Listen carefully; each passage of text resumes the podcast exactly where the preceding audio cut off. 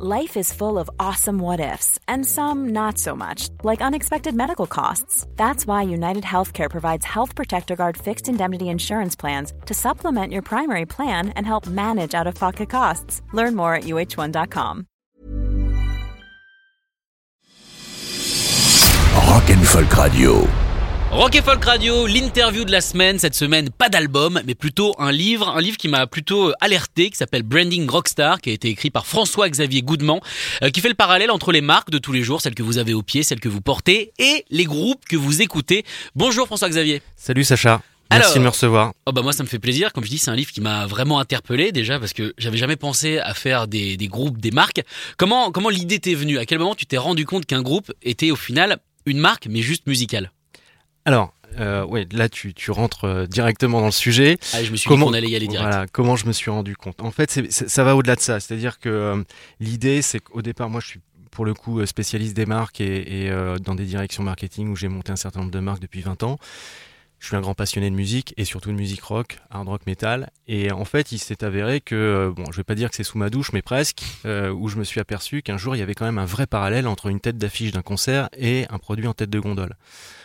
Ça, c'est vraiment la, macro-synthèse. Au-delà de ça, c'est surtout l'idée que, euh, à force de, travailler sur des marques, sur des problématiques de plateforme de marque, avec un certain nombre de- d'enjeux qui, qui sont stratégiques, et avec le croisement de ma passion euh, pour la musique, je me suis aperçu qu'effectivement, il y avait des similitudes, des parallèles, des croisements. Et puis c'était surtout l'idée que euh, je voulais un petit peu ouvrir les chakras des marketeurs parce que c'est un livre de marketing au départ, mais c'est euh, se dire que le marketing doit pas être confiné, il doit pas être confiné sur la marque. Euh, je voulais sortir un peu des poncifs de tous les tous les livres qui, qui existent aujourd'hui, et c'était bah, justement de, de remettre beaucoup plus de rock dans tout ça, euh, quelque chose de sérieux finalement, mais qui va aussi alerter toutes celles et ceux qui adorent la musique rock depuis les années 50 jusqu'au nu metal d'aujourd'hui. quoi. D'accord. Et comme tu disais, donc t'es fan de rock, de hard rock, de métal. Est-ce que quand on, quand on commence ce livre et qu'on commence à un petit peu approfondir les recherches, ça fait pas un peu mal à son rock? Un peu. Un peu beaucoup même parfois parce que euh, on, on se dit bon euh, est-ce que euh, finalement tel ou tel chanteur tel ou tel groupe est un produit? Au départ non parce que parce que pour les puristes de rock c'est hors de question. Le rock c'est quelque chose de rupturiste.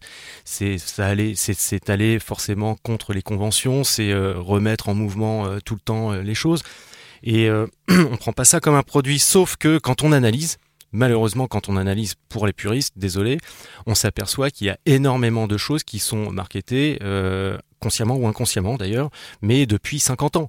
Euh, C'est-à-dire qu'on reprend, euh, si, si, si tu veux un exemple, on reprend par exemple l'arrivée des Stones. Les Stones est un produit, malgré tout, presque marketé, c'est-à-dire qu'ils sont arrivés sur un show où leur manager, qui était un publicitaire, les a placés comme un produit. Euh, en se disant on va être les mauvais garçons et donc vous allez vous habiller de telle façon, vous allez vous comporter de telle façon et vous allez faire telle musique quelque part, c'est euh, de la segmentation de produits, c'est de la segmentation de marques, c'est euh, aussi bah, tout simplement se positionner, comme dirait l'autre, euh, comme une marque, comme une marque, mais qui va justement trouver sa voie et son chemin. D'accord. Alors après, évidemment, il y a des différences entre un groupe de rock et une marque. Déjà, un groupe de rock, on est d'accord, c'est que cinq personnes qui font de la musique. Et par rapport à une marque, si la musique est pas bonne, bah, ça peut poser des problèmes.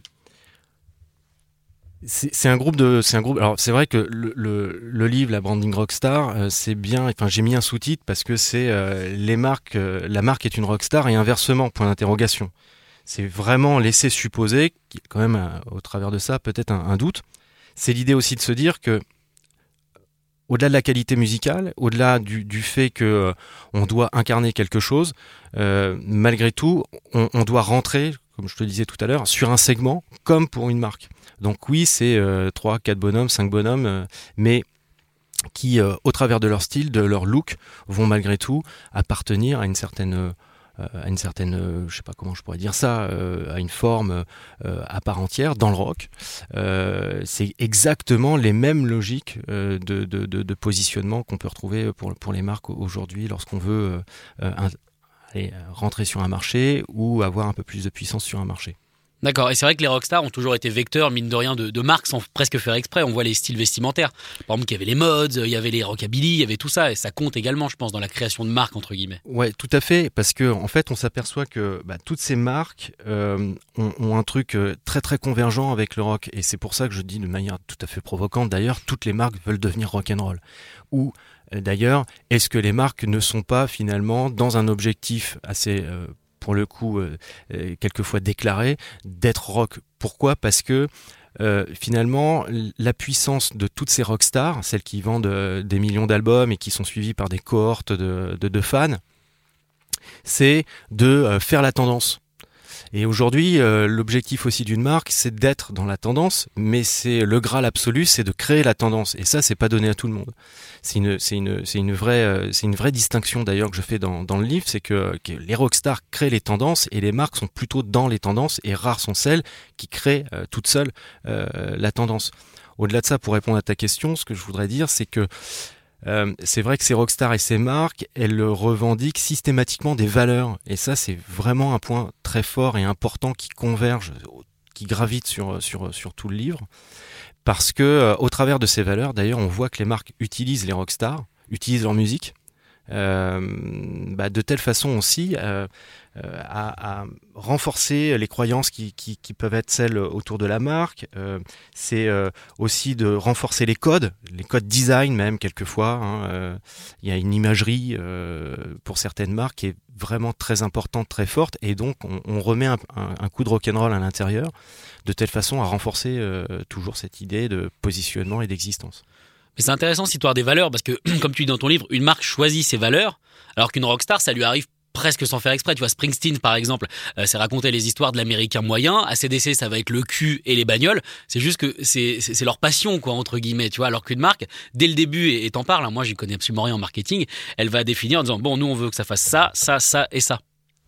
C'est vrai, c'est vrai, et en même temps, euh, je te dirais que euh, malgré tout, au travers de leur style, justement, c'est euh, de l'inconscient. C'est ça qui est, à mon sens, très très fort chez un certain nombre de groupes et un certain nombre de rockstars.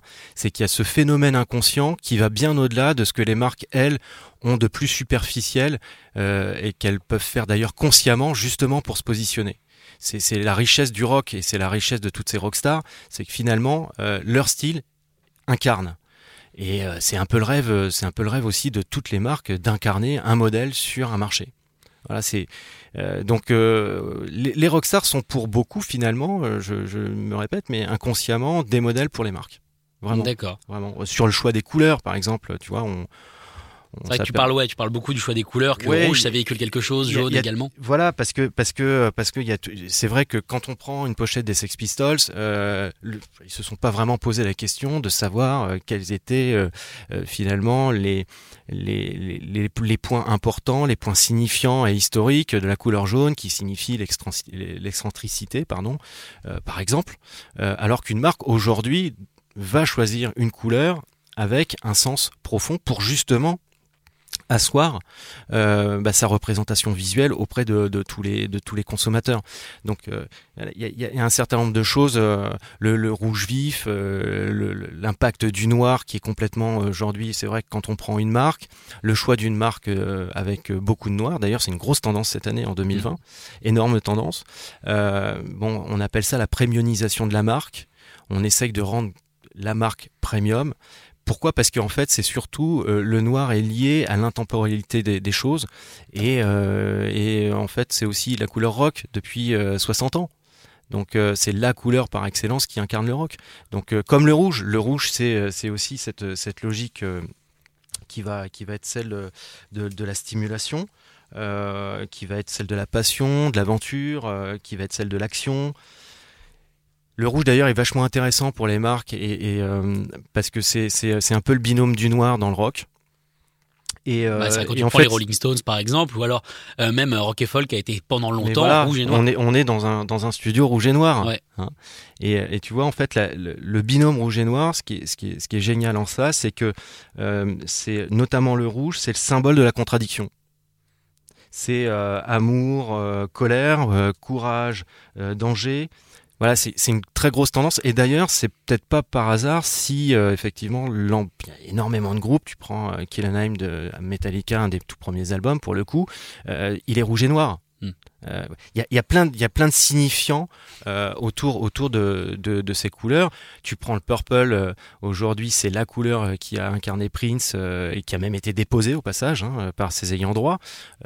donc, il a son pantone, hein, c'est ce que tu dis. Il a son, hein, il a son pantone, il a son pantone. Ils ont, ils ont créé vraiment un, un purple là-dessus, mais c'est une. En fait, ce qui est, ce qui est aussi très fort, c'est que sur le, le, le violet, initialement, est-ce que c'est voulu par Prince ou pas, mais la couleur violette représente la rêverie et l'utopie. Euh, tous les amateurs de rock, euh, bon alors voilà, on va pas parler forcément de Purple Rain, mais il y, a plein d'autres, y a plein d'autres, euh, plein d'autres titres. Ça incarne vraiment aussi quelque part le personnage, la musique et, et certaines marques pour le coup sont parties sur des choix de couleurs. Eux, très travaillé en se disant oui bah voilà le, le violet c'est euh, c'est le mystère c'est la délicatesse et voilà donc c'est très travaillé mais c'est travaillé autrement mais c'est intéressant, n'empêche, parce que, encore une fois, là, c'est un mec qui, avec ses goûts, va arriver dans le violet, parce que, effectivement, on sait pas si Prince avait tout ça, l'histoire de la couleur violette, ou si les Pistols, ils ont naturellement euh, choisi des, des, euh, bah, des, des, couleurs pétantes comme ça, sans, en connaissant la, la signification. Alors que, Là, c'est des mecs en fait qui suivent leur instinct versus des gars qui ont fait des études et qui savent pourquoi ils le font. Exactement. Est-ce que c'est pas de la jalousie quelque part? Ah, je pense, je pense que c'est euh, c'est absolument pas prémédité, prémédité. Je pense que c'est absolument pas de la jalousie. Je pense que c'est tout simplement euh, euh, des traits de génie parce que je parle de ah, rockstar. Justement, est-ce que, est-ce que ouais. les mecs du marketing sont pas un peu jaloux de ces mecs-là qui, non, euh, de façon des... soudaine, trouvent ce truc quoi? Non, je, en, en, fait, je, je, veux, je veux pas être, je veux pas être dans l'opposition des styles parce que parce que il y a des génies partout. Voilà, t'as des génies dans toutes les professions, dans tout. Mais mais au-delà de ça, je pense que en fait, il y a une forme de maturité qui est faite euh, dans, dans, dans le travail des marques qu'aujourd'hui, notamment dans les entreprises, il faut être un petit peu ceinture bretelle, il faut justifier tous ses choix. Euh, dans le rock, pas du tout. Euh, et c'est vrai que, alors, y a, attention, moi je prends des exemples qui sont ultra positifs dans le livre. J'ai ouais. pas été gratté sur sur des choses moins, moins voilà, moins sympa. Euh, mais oui, pour revenir à ça, par contre, il y a quand même quelques traits de génie euh, qui sont, et à mon sens, qui sont vraiment inventés euh, par des rockstars, euh, par même des maisons de disques, hein, n'ayons pas peur des mots, parce que j'en parle aussi, les maisons de disques aujourd'hui sont les plus grosses agences de com, comme celles qui sont les agences de com des entreprises qui travaillent les marques. et, c'est aussi à travers ça qu'on qu arrive à, à, se dire que bah, ces fameuses rockstars ont un peu mis leur pierre à l'édifice dans tout ça, quoi. D'accord, mais moi j'aimerais revenir sur ce que tu as dit là. Euh, toutes les marques rêvent d'être rock et donc effectivement elles emploient des rockstars. Hein. Il y a quand même des, des exemples dans le livre, notamment bah, notamment Kiss qui met des costards, notamment Metallica aussi qui permet euh, de redonner une, une image à, à certaines marques qui des fois veulent s'en racheter une. Mais c'est assez étonnant parce qu'on est quand même dans une société qui est quand même apte, euh, qui est quand même très très prompte pardon à juger et les marques à se désengager. On a vu dans le football par exemple dès qu'un petit foot, dès qu'un footballeur a un petit pet de travers, les marques le lâchent. Alors que dans le rock, très souvent, ça peut partir en vrille. Et ça qui est, qui est, qui est assez étonnant, c'est qu'elles veulent tout être rock, mais en même temps les marques peuvent être frileuses. Si par exemple, on va dire une bêtise, euh, une marque aurait aurait soutenu Pantera par exemple, est-ce qu'elle aurait suivi Anselmo jusqu'au bout ou est-ce qu'elle l'aurait lâché? Ouais, je, alors je pense, je pense que je pense que comme toute marque aujourd'hui, euh, effectivement, il faut, il y a, il y a beaucoup de précautions euh, à prendre. Il y a beaucoup de précautions qui ont été prises et qui sont prises. Euh, alors c'est vrai que l'exemple de, de, Pantera, c'est un peu. J'ai pris l'extrême exprès. C'est ça, c'est un peu, c'est un peu trash. Euh, néanmoins, je souligne par exemple dans le livre, alors je sais pas si on, si on peut citer les marques euh, comme si, ça, si, ici, mais euh, tu vois, on, on prend une imagerie par exemple très forte. Euh, tu me parles de Pantera, moi je vais te parler d'un autre cas extrême qui est Marilyn Manson. Marilyn Manson qui est euh, égérie pour Saint Laurent.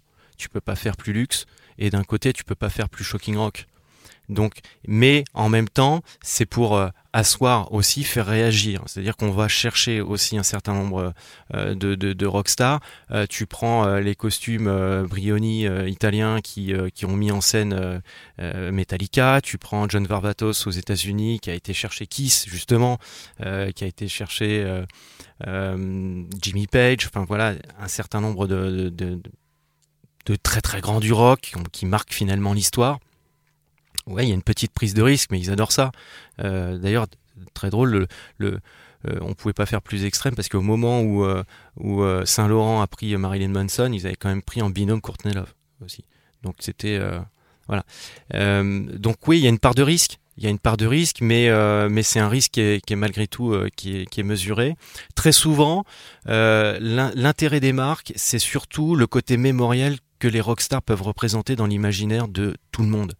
C'est-à-dire qu'on aime ou pas le rock, tout le monde a écouté du rock, tout le monde écoute du rock, même si ça peut être euh, plutôt euh, rap et R&B euh, dans les styles musicaux des dix dernières années, mais malgré tout, on est tous marqués par ça. Donc l'impact de la marque, c'est de rentrer dans ce qu'on appelle, je ne veux pas faire de la philosophie, mais dans la carte mentale du consommateur, et c'est de se dire, moi je vais lui rappeler quelque chose au-delà de ma marque. C'est-à-dire que si tu prends une marque de parfum euh, qui, qui, euh, qui fait un spot en noir et blanc, si tu vois un peu ce que je veux Ouais, dire, avec un gars qui court euh, euh, sur la plage, bon, ça n'a pas forcément d'intérêt. Par contre, si tu mets une bande son euh, de Led Zeppelin, là, ça commence en définitive à changer tout le mouvement. Euh, si euh, tu prends une, une, une, euh, une, une marque automobile, même un peu premium, euh, tu vois, qui, qui va chercher, euh, qui est Mercedes pour le coup, par exemple, hein, qui a qui a repris euh, Steppenwolf euh, avec Born to Be Wild. Et puis d'ailleurs, ils ont même eu l'autorisation de changer le titre en mettant Built to, Built to Be Wild, donc construire, etc. Et, Enfin, ce sont des marques qui sont hyper représentatives, ce sont des marques mondiales, mais elles ont besoin finalement d'aller chercher justement ce genre de choses. Et c'est assez intemporel parce qu'en plus, il y a certains groupes qui aujourd'hui, euh, au niveau des rockstars, incarnent l'universalité des choses. Tu prends Queen. Queen, c'est un des groupes les plus repris en publicité Encore plus aujourd'hui. encore plus aujourd'hui, mais ça ne se dément pas. C'est-à-dire que quand on regarde, quand on reprend ne serait-ce qu'à partir du début des années 90, donc tu vois, on, on remonte quand même maintenant assez loin, même si pour nous c'était hier, Oui, Euh, effectivement. hein, C'était c'était euh, lundi. on, on s'aperçoit que, bah voilà, pas plus tard qu'il y a un an et demi, euh, une publicité, une des dernières publicités mondiales de Coca-Cola, c'est avec Queen. Euh, voilà, donc il y a quand même aussi ce, ce- ce principe qui est, qui, est, qui est très fort de, de, de se reposer systématiquement euh, sur des valeurs sûres et un certain nombre de rockstars sont des valeurs sûres. Sont des valeurs sûres. Mais du coup, ça c'est à mon avis quand les marques veulent entre guillemets rassurer qu'elles utilisent les rockstars. On prend par exemple des marques qui voulaient être jeunes à l'époque. Euh, prenons Apple par exemple. Quand l'iPod sortait, Mm. c'était souvent des nouveautés. On avait on avait Walkie Talkie Man. euh, Ils ont lancé les Ting Tings. Ils ont lancé pas mal d'autres C'est choses. vrai. C'est vrai. Alors, euh, ça a été, ça a été une vraie tendance dans les années 80. Euh, donc tu me dis que tu connais pas bien les choses sur les marques, mais euh, et beaucoup plus dans le rock, mais je trouve que c'est déjà pas mal de sortir ce genre d'exemple parce gentil. que il y a, il y a pas mal de gens qui, qui ne s'en souviennent pas, mais euh, exactement en fait ça a été une grosse tendance dans les années 80. D'ailleurs début des années 90, euh, Apple a renouvelé l'histoire quand même avec U2, euh, avec son iPod, euh, notamment dans les années 2000. euh, Mais bon, euh, voilà, euh, U2 euh, était quand même lancé depuis 25 ans. Oui, ça commençait à marcher. Hein ça C'est a marché un, un pour tout eux petit peu, je crois. Ils avaient fait deux trois titres. Enfin bon, voilà, Des petites démos, mais banal, banal, mais bon. Et, et, euh, et- non, mais au travers de ça, euh, c'est vrai qu'aujourd'hui, ce sont plutôt les marques d'ailleurs qui sont installées, qui euh, qui vont chercher justement ces musiques installées. C'est euh, c'est une une réalité. C'est-à-dire qu'on on prend plus forcément euh, des musiques rock pour pour pour lancer comme ça. Euh, Il y avait un exemple qui, qui m'amuse beaucoup. Euh, J'ai plus complètement le titre en, en tête, mais qui a été euh, celui de, euh, du chanteur Jet. Oui. Euh, euh, c'est Are You Gonna Be My Girl. Exactement, avec les petites clochettes. Voilà, c'est ça. Bon, tu as une célèbre banque en 2013 qui s'appelle BNP Paribas, qui est plutôt sage, bon, qui a voulu dynamiser aussi son offre et, et- et dynamiser son image, qui a fait, qui a passé des clips, des, des spots TV, des, des spots radio, etc. alors que c'est quand même une musique plutôt énervée. Euh, mais voilà, chacun vient chercher un attribut euh, symbolique dans le rock systématiquement, euh, justement pour aller avoir ce, ce bénéfice un peu immédiat qu'on cherche, qu'on cherche à avoir, nous en tant que marketeurs aussi, parce que l'idée c'est d'appuyer un discours. Quand on est quand on est marketeur et quand on travaille une marque, quelle qu'elle soit, parce que là c'est, je parle pas uniquement des créations de marque, je parle de, aussi de, de- il y a des, ce qu'on appelle du rebranding, donc tu refais une marque de A à Z, une plateforme de marque, voilà une nouvelle image, et euh, donc tu veux avoir des associations, plus de créativité, plus euh, d'optimisme dans ta marque. euh, euh, quelquefois une forme de- d'ouverture d'esprit qui peut s'installer chez les consommateurs. Et cette ouverture d'esprit elle passe en cassant un peu les codes. Et donc ces codes s'ils peuvent être un peu provocants bah, c'est c'est plutôt pas mal pour une, pour, une, pour une entreprise pour une marque Est-ce que tu as des exemples justement de d'associations rockstar marques qui, qui ont vraiment mal tourné ou qui se sont mal passées? Euh, là, comme ça, non, parce que j'ai enfin, j'ai vraiment travaillé plutôt sur, sur les logiques euh, très, très, très positives. Euh, j'ai pas, non, j'ai pas comme ça d'exemple. Euh, Mais c'est bien de rester positif aussi. Ouais, je, je, préfère. Enfin, je pense qu'il faut essayer aussi de, de, de, de se faire plaisir. C'est l'idée aussi de, dans, dans, dans le livre. C'est pas uniquement un livre de. D'ailleurs, c'est pas tout court un, livre de spécialiste. J'ai voulu faire euh, se rencontrer deux mondes euh, et que ce soit un vrai plaisir de, lecture et que ça reste aussi assez positif. Même si, je te dirais, si tu me parles d'exemples négatifs, si je peux t'en donner quand même juste deux parce que euh, moi-même Enfin, je, trouve qu'au bout d'un moment, il faut quand même pas dépasser certaines bornes. désolé pour Mattel et pour Barbie, mais la Barbie David Bowie, je peux pas. donc, enfin, je, je, trouve qu'au bout d'un moment, là, pour le coup, en tant que marketeur, je trouve qu'on pousse un petit peu trop euh, les choses. Euh, ça, ça fonctionne pas. Après, il faut aussi que, euh, on parlait tout à l'heure de, de valeur, il faut que ça converge. Il faut que ça converge et il faut pas, faut pas être en rupture aussi avec ce que les rockstars ou la rockstar a pu représenter aux yeux ou représente aux yeux de, tous. Je te donne un, mon, deuxième exemple avec les Sex Pistols qui ont sorti une carte bancaire. Ah bon, je suis désolé, euh, quand représentant du New Future euh, et, euh, voilà des, gens qui, ont quand même clamé qu'il fallait tout renverser.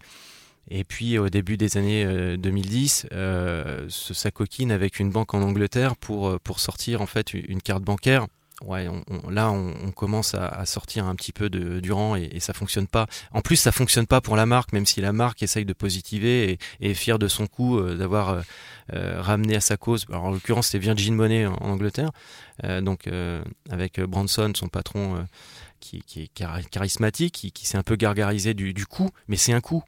Et c'est dommage parce qu'en définitive ça, ça, ne, ça ne vitalise pas, entre guillemets, aussi euh, l'image et, ça, ça, ça renvoie pas vers du positif. D'accord. Alors, on parle beaucoup évidemment des, des, groupes de légende entre guillemets dans ton livre. On cite euh, Motorhead, on cite Metallica. Pas que. Euh, comment? Pas que. Pas que, non. On cite les Guns N' Roses, également Chaka Pong dans les groupes un petit peu, un petit peu récents. Mais est-ce que mine de rien, euh, alors que les rockstars de l'époque qui sont toujours aujourd'hui faisaient ça entre guillemets sans faire exprès, même si bon, on rappelle quand même que par exemple pour les Rolling Stones, Mick Jagger sort d'une école d'économie, qu'il est loin d'être bête sur le marketing et tout ça. Est-ce qu'aujourd'hui c'est pas les nouveaux groupes qui vont le plus être à même entre guillemets de travailler leur groupe comme une marque? Parce qu'ils ont, tu, vois ce que je veux dire? On est beaucoup plus exposé à la pub, on est beaucoup plus conscient euh, de ce qui nous arrive, de ce qu'on se prend dans la tronche, et donc on comprend peut-être un peu mieux les systèmes de communication. Oui, alors je vais te, je vais te dire, en, fait, ça, se découpe, à mon sens, ça se découpe en deux temps. Il y a eu euh, euh, avant les années 90 et après les années 90. Et alors pour, je m'explique rapidement, c'est-à-dire que on s'aperçoit, notamment j'ai tout un, tout un pan où au bout d'un moment je parle du logo, euh, je fais le parallèle et le croisement entre euh, les logos de marque et puis euh, aussi bah, les fameux logos. Tu me parles de, Mick Jagger avec Rolling Stone, avec la fameuse langue, mais mm. voilà, il y, a eu tout un, tout un tas de signes, de signes qui n'étaient pas forcément faits consciemment et qui n'étaient pas forcément travaillés, notamment aussi en tant que marque et déposés en tant que marque. C'est-à-dire qu'il y a eu bon nombre de marques qui ont été déposées 20 ans, même quelquefois 25 ans, 30 ans après la sortie du, groupe. Euh, et ça, j'en parle dans le livre, parce qu'il y a toute aussi une recherche sur, euh, sur, euh, sur le fait de, se dire que bah, sur un bon nombre de, de, rockstars qui ont été étudiés, là pour le coup, j'ai fait une étude, et qui est une étude à la fois France et monde, sur le, sur le dépôt de marque, on s'aperçoit qu'il y a à peu près 85%, même ça, dépasse les 85% des rockstars aujourd'hui qui sont toutes déposées comme marque. en termes d'utilisation. Euh, donc des années, euh, des années 70 aux années 80, en fait, il n'y avait pas trop conscience de ça. Euh, une marque comme Queen a été déposée très tardivement. Hein, c'est plus de 15 ans après le lancement du groupe ah en, tant que, en tant que marque. Tu prends Ozzy Osbourne. Ozzy Osbourne, ok, il a, il a simplement déposé sa marque Ozzy Osbourne en tant que tel en 2010. Oui, enfin en même temps, hein, ça a pu très vite dans la tête d'Ozzy Osbourne, c'est quelque part, mais c'est vrai que c'est assez étonnant. Tu vois, c'est juste. Et, et, et, en même temps, tu as d'autres groupes qui ont, eux, euh, tout de suite compris le sujet. C'est-à-dire qu'à partir du moment où il y avait un premier succès, il fallait forcément s'inscrire comme marque. Et là, il faut pas remonter forcément à, un groupe euh, aussi récent que, que, Chaka ou d'autres, mais tu, tu, prends des groupes comme ZZ Top. ZZ Top a déposé sa marque en tant que ZZ Top un an et demi après. Euh, s'être s'être relancé après un an et demi après avoir euh, idem pour Pearl Jam par exemple. Enfin, sont et, sont des générations un peu un peu différentes. Linkin Park, alors eux c'est encore au-delà de tout, c'est-à-dire que pour moi Linkin Park c'est un des exemples sur le sujet. C'est-à-dire que eux ils ont même choisi leur nom en fonction du nom de domaine qui était disponible sur internet à l'époque. Alors qu'on était à la fin des années 90. C'est-à-dire que faut quand même juste imaginer le, juste imaginer le, sujet et, c'est brillantissime.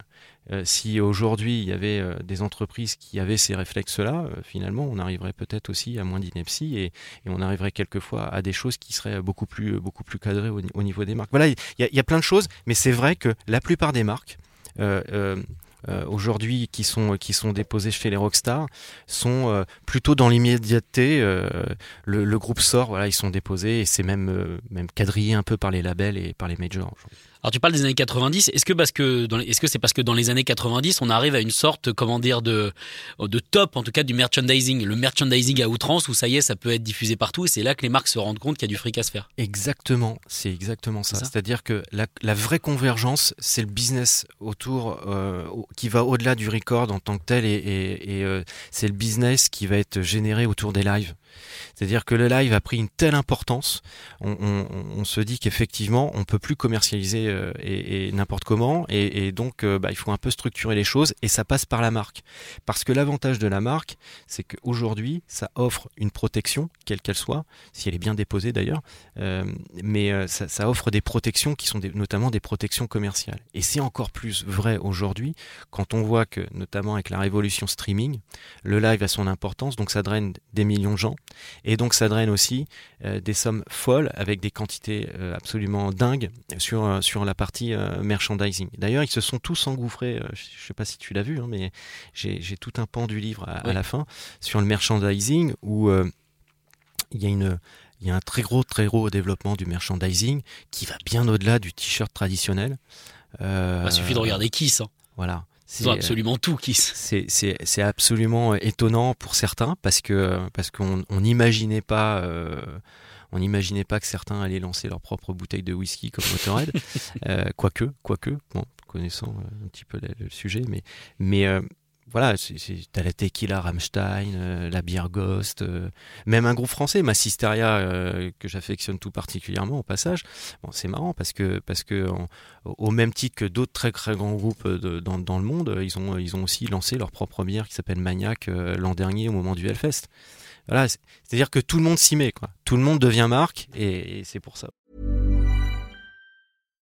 Hi, I'm Daniel, founder of Pretty Litter. Cats and cat owners deserve better than any old-fashioned litter. That's why I teamed up with scientists and veterinarians to create Pretty Litter. Its innovative crystal formula has superior odor control and weighs up to 80% less than clay litter. Pretty Litter even monitors health by changing colors to help detect early signs of potential illness. It's the world's smartest kitty litter. Go to prettylitter.com and use code ACAST for 20% off your first order and a free cat toy. Terms and conditions apply. See site for details. Aussi que bah, je, je dis, je soutiens, mais tout est marque. Alors je trouve que le meilleur exemple, je crois que j'ai pas vu dans le bouquin, mais au final, qu'aurait fait un, bel exemple au niveau du style, on crée une marque, on crée une identité, on crée une imagerie, on crée une façon de penser. C'est vraiment le groupe Mayhem dans l'idée. C'est-à-dire que, bah, pour ceux qui connaissent pas, voilà, le groupe Mayhem, c'est un groupe norvégien qui, qui, crée toute son identité avec des choses à faire, à pas faire. On doit être comme ça si on veut forcément être dans le mood. Et au final, ça, bah, c'est un peu ce qui, ce qui a tué le mec qui a créé ça. Retour de bâton. Alors, c'est vrai que c'est vrai qu'il y a certains groupes, on peut être assez étonné que qu'ils que, ne soient pas soient pas lancés dans un business euh, plus important. Ça c'est vrai. On, on, peut être surpris. Et à l'inverse, on à d'autres, on se dit tiens pourquoi ils sont pourquoi ils sont partis sur ce sujet-là? Parce que bah, finalement même même on, parlait le Gene In Flames par exemple qui est, qui est aussi un groupe nordique. Bon ouais est-ce que c'est leur place? Mais en définitive oui parce que quand on regarde le succès mondial de, toutes ces marques, Iron Maiden, euh, qui euh, aujourd'hui, en, en l'espace de, je, je sais plus, je crois que c'est 4 ans parce que il y a un petit décalage par rapport à mon livre, mais c'est 25 millions de pains de vendus. Ouais, et ils viennent d'en lancer deux nouvelles euh, qui sortiront là Voilà. euh, mi-mars. Megadeth, pareil, où j'ai euh, j'ai l'interview dans mon bouquin du maître brasseur qui a, qui a développé euh, la bière Megadeth avec Dave Mustaine, qui est, qui est à chaque fois partie prenante. Et c'est d'ailleurs aussi au passage un, un élément très fort dans le merchandising aujourd'hui, c'est-à-dire qu'avant le merchandising était un peu par les rockstars, euh, un peu subi. Et aujourd'hui, c'est vraiment des parties prenantes, mais plus que tout. Euh, C'est-à-dire que tu prends le partenariat entre une marque de surf qui s'appelle Billabong et, euh, et Metallica, hein, ce qu'on appelle un vrai co-branding. hein. Donc, ce sont deux marques qui se rencontrent pour faire une ligne de produits identiques. Ils sont, le, groupe est hyper impliqué. Trujillo ou Kirk Hammett sont eux-mêmes surfeurs, donc c'est la rencontre aussi des valeurs. Euh, pareil pour euh, le whisky Motorhead par exemple, euh, Sari ça y a les Willow que j'ai- interviewé qui est dans mon bouquin, elle a, elle a développé euh, avant la mort de, de Lemmy euh, elle me le disait, il était ultra impliqué. Au, au même moment, tu as exactement la même chose. Là, ils viennent de sortir un rhum avec Judas Priest. Euh, c'est exactement la même, la même chose. C'est pas la maison de disques qui appelle. Non, non, c'est le groupe qui veut euh, développer un merchandising très spécifique. Euh, Rammstein, ils ont fait la même chose. C'est-à-dire que Rammstein, euh, aujourd'hui, je crois que c'est Lederman, Lederman euh, Ouais. je sais plus. Lederman. C'est ça. Lederman. Euh, c'est lui qui a voulu, par exemple, euh, un habillage cuir sur la bouteille de tequila. Euh, ils se sont hyper impliqués. Enfin, ils s'impliquent jusqu'au bout. C'est-à-dire qu'ils sont, ils sont artistes, mais, et c'est aussi là toute la dimension artistique qu'on retrouve chez toutes ces stars du rock. Ça veut dire qu'en fait, ils se rendent compte qu'ils sont plus qu'un groupe. Exactement. Exactement, ils sont, ils sont beaucoup plus qu'un groupe et, et certains d'ailleurs en ont pris conscience même avant. Tu prends, le, Bruce Dickinson qui l'explique très très bien dans son, dans son autobiographie au passage. Je fais un peu de pub, cher collègue, si tu m'écoutes. Euh, non, non, mais c'est euh, vraiment intéressant parce que parce qu'au bout d'un moment, il parle de la mascotte Eddie d'Iron Maiden. Euh, et c'est vrai que moi, je fais un peu le parallèle. Quel est le parallèle entre euh, le petit personnage de Pepito et Eddie d'Iron Maiden? Bah, Normalement, il n'y en a pas. Mais si, en définitive, euh, il explique aussi que bah, finalement, avoir une égérie comme une marque, c'est donner la possibilité en fait au groupe de passer des messages qu'ils ne pourraient pas passer eux. Et c'est exactement la même chose avec les marques. C'est-à-dire qu'aujourd'hui, on va, on va venir chercher une, une- une mascotte aussi euh, pour une marque, pour ce qu'on appelle renforcer l'attachement euh, des consommateurs. Et là, c'est exactement la même chose. C'est-à-dire que finalement, quand on voit même sur scène euh, ou sur les pochettes de disques le fameux Eddie d'Iron Maiden, bah oui, c'est, c'est- malgré tout, ça renforce l'attachement. euh, voilà, ça crée, ça crée des points de connexion euh, Ouais, différents. limite, Eddie, c'est plus Iron Maiden que les membres d'Iron Maiden. Limite. Euh, dans l'idée, très, très limite. Comme il est sur quasiment toutes les pochettes, quand on voit, on sait. ça. Ouais, exactement, c'est ça. C'est, c'est, bah, c'est, en définitive, c'est la mascotte. Ça devient aussi euh, quelque part l'égérie euh, intemporelle. Euh, voilà, donc on, on a effectivement vraiment des, des, des, des- des fortes similitudes. Fortes similitudes. Et ce, qui est, ce qui est important aussi de, de, de souligner par rapport à ça, c'est que finalement, à chaque fois, que ce soit pour une rockstar ou pour une marque, ça renforce ce qu'on appelle la puissance de perception au niveau des, des publics. J'aime pas parler des cibles comme un marketeur. euh, voilà, j'aime bien parler des publics. D'ailleurs, c'est une notion que je, je développe euh, dans, dans le, dans le bouquin parce que parce qu'aujourd'hui, même sur les réseaux sociaux, euh, on parle pas de cible, on parle de fans. On parle de followers et, et c'est en fait euh, et c'est marrant parce que le mot fan, il appartient quand même avant tout à celles et ceux euh, qui adorent la musique euh, et encore plus le rock. C'est clair. Je vais te poser une dernière question. À ton avis, quel groupe est la plus grande marque aujourd'hui? Quel groupe se- agit le... Moi, j'ai moi j'ai une idée à, à ma question, mais quel groupe en tout cas agit le plus comme une marque? Quelle serait la marque la plus forte?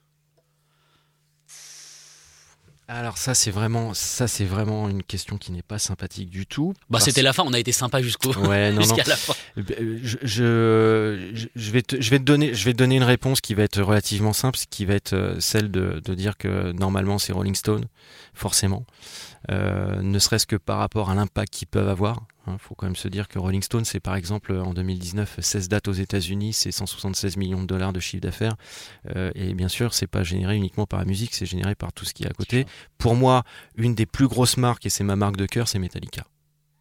D'accord. Ouais, c'est vraiment aujourd'hui euh, le pour moi le, le groupe de rock qui euh, dans les temps modernes en tous les cas si on peut dire ça comme ça même si- même s'il date un peu mais euh, c'est vraiment une des marques qui, qui a su en définitive préserver préserver toutes les valeurs tout, tout le sens et qui a su se développer en tant que marque Merci beaucoup François-Xavier Goudement. Je rappelle la sortie de ton livre Branding Rockstar, un livre qui va peut-être vous choquer, mais on apprend plein de trucs et mine de rien, des fois on y voit un petit peu plus clair. Merci beaucoup d'être venu. Merci Sacha, merci. Rock and Radio.